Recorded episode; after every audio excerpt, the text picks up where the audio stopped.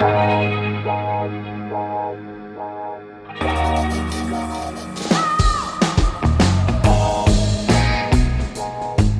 à lire, un podcast de Bernard Poirette. À première vue, Cameron et Lisa Murdoch forment un couple ordinaire de la classe moyenne néo-zélandaise. Ils ont une jolie maison dans un quartier tranquille de Christchurch et un fils de 7 ans prénommé Zach. Pas vraiment diagnostiqué autiste, mais sujet à des HCZ récurrentes. Comprenez humeur de chien de Zach, des crises de rage et de hurlements épouvantables qui font se retourner les passants. Mais qu'importe, Zach est l'amour du couple Murdoch, par ailleurs, auteur à succès de romans policiers qu'ils écrivent, comme on dit, à quatre mains, un par an, tels des métronomes. En tournée de promotion, Cameron et Lisa déclarent régulièrement des trucs comme ça. Nous gagnons notre vie en tuant des gens, ou encore si quelqu'un peut commettre un meurtre en toute impunité, c'est un auteur de romans policiers.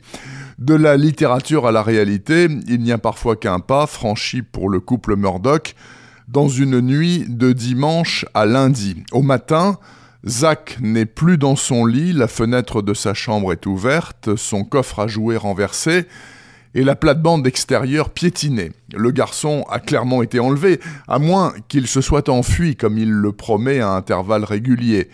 La police est alertée, bien sûr, et une fois écartée la piste de la fugue, les inspecteurs Rebecca Kent et Ben Thompson déclenchent l'artillerie lourde et jettent en pâture publique la disparition de Zach Murdoch. Et c'est là que tout bascule, notamment parce que Cameron est l'esclave de ce qu'il appelle la brume rouge, une irrépressible envie de cogner sur les toxiques en tout genre, à commencer par le journaliste Dallas Lockwood, son meilleur ennemi préféré. La conférence de presse organisée par la police vire à la catastrophe.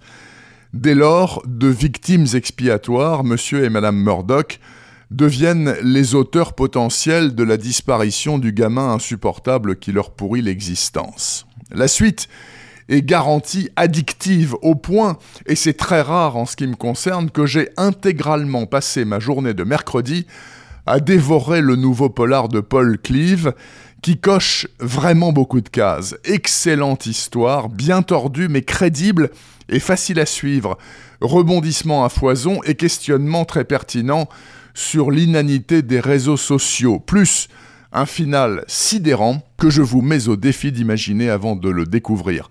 Et quelques révélations sur cet étrange pays des antipodes où par exemple, pour ne pas risquer l'accident, si vous roulez assez vite et assez dangereusement, eh bien la police est légalement tenue d'abandonner la poursuite. Tout cela donne un page turner ultra réussi, ça s'appelle Sans un bruit, signé Paul Cleave.